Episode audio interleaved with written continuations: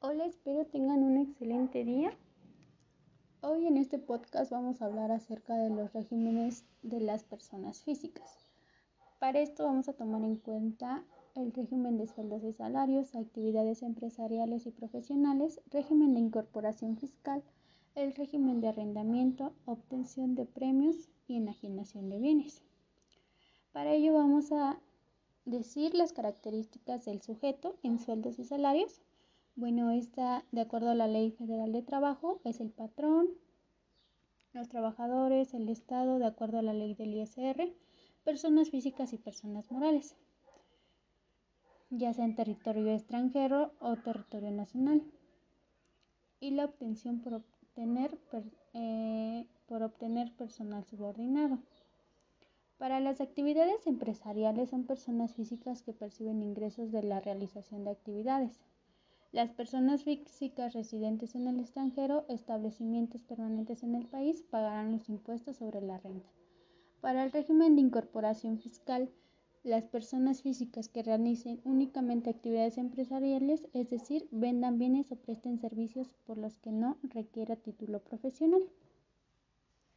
Para el régimen de arrendamiento, deberás tributar en el régimen de arrendamiento si eres dueño de un bien inmueble como una casa, edificio, departamento local, comercial, terreno o bodega y autoriza mm, siempre que éstas sean autorizadas a otras personas para que lo utilicen por un tiempo y fines establecidos a cambio de una cantidad periódica de dinero. Eh, quiere decir que a veces a través de una renta. La obtención de premios son las actividades que se realizan independientemente del nombre con el que designe que requieran permisos de conformidad con la Ley Federal de Juegos y Sorteos y sus reglamentos que efectúen, así como hay aquellas donde los premios se obtienen por la destreza del participante en el uso de las máquinas que en el desarrollo del juego o concurso utilicen. Para la enajenación de bienes, según el artículo 146 de la Ley de ISR, se consideran ingresos por enajenación de bienes los que deriven de los casos previstos en el Código Fiscal de la Federación. Las personas físicas obtienen ingresos derivados de toda la transmisión de propiedad de bienes, ya que sea a través de una venta o permuta. Si al realizarte una permuta o vendiste algún bien inmueble, o un, o un automóvil, entre otros bienes, se considera que estás en este régimen. Los ingresos acumulables para este tipo de régimen es de sueldos y salarios, la gratificación de horas extras, prima dominical, vacaciones y prima vacacional. De acuerdo a actividades empresariales y profesionales, Mm, con donaciones a remisiones, los provenientes de enajenación de cuenta y documentos por cobrar. En el régimen de incorporación fiscal, ingresos en efectivo, bienes y servicios. Para el régimen de arrendamiento, de acuerdo con el artículo 114 de la ley de ISR, se consideran ingresos por otorgar el uso o goce temporal de inmuebles, los cuales son los provenientes de arrendamiento, y los rendimientos de certificados a participación inmobiliaria no amortizables. Para la obtención de premios, mm, estos son ingresos de, que están obligados a informar tu declaración anual, así como también debes informar sobre los préstamos, los donativos y los premios obtenidos en el año, siempre que estos en lo individual en su conjunto excedan los, los 600 mil pesos y en caso de no hacerlo se consideran ingresos acumulables. Es importante recordar que si por el ingreso que obtuviste te retuvieron el impuesto, debes emitirte un comprobante fiscal que ampare los pagos y retenciones.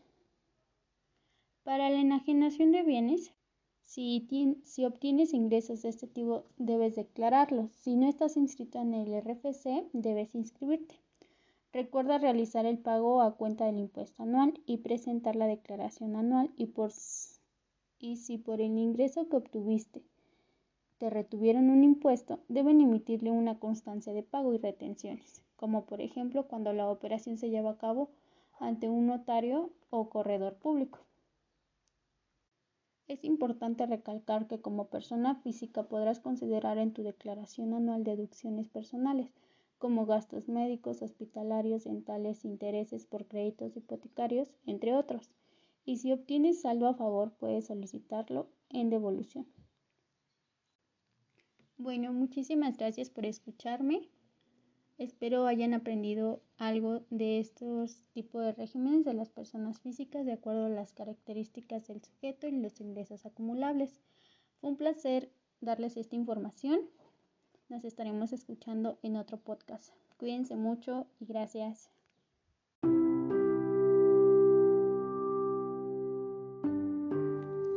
Hola, espero tengan un excelente día.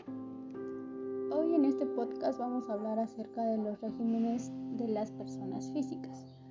Para esto vamos a tomar en cuenta el régimen de sueldos y salarios, actividades empresariales y profesionales, régimen de incorporación fiscal, el régimen de arrendamiento, obtención de premios y enajenación de bienes. Para ello vamos a decir las características del sujeto en sueldos y salarios. Bueno, esta, de acuerdo a la Ley Federal de Trabajo, es el patrón, los trabajadores, el Estado, de acuerdo a la ley del ISR, personas físicas y personas morales ya sea en territorio extranjero o territorio nacional, y la obtención por obtener, eh, por obtener personal subordinado. Para las actividades empresariales son personas físicas que perciben ingresos de la realización de actividades. Las personas físicas residentes en el extranjero, establecimientos permanentes en el país, pagarán los impuestos sobre la renta. Para el régimen de incorporación fiscal, las personas físicas que realicen únicamente actividades empresariales, es decir, vendan bienes o presten servicios por los que no requiera título profesional. Para el régimen de arrendamiento, deberás tributar en el régimen de arrendamiento si eres dueño de un bien inmueble como una casa, edificio, departamento local, comercial, terreno o bodega y autoriza mm, siempre que éstas sean autorizadas a otras personas para que lo utilicen por un tiempo y fines establecidos a cambio de una cantidad periódica de dinero. Eh, quiere decir que a veces a través de una renta. La obtención de premios son las actividades que se realizan independientemente del nombre con el que designe que requieran permisos de conformidad con la Ley Federal de Juegos y Sorteos y sus reglamentos que efectúen así como hay aquellas donde los premios se obtienen por la destreza del participante en el uso de las máquinas que en el desarrollo del juego o concurso utilicen. Para la enajenación de bienes, según el artículo 146 de la ley de ISR, se consideran ingresos por enajenación de bienes los que deriven de los casos previstos en el Código Fiscal de la Federación. Las personas físicas obtienen ingresos derivados de toda la transmisión de propiedad de bienes, ya que sea a través de una venta o permuta.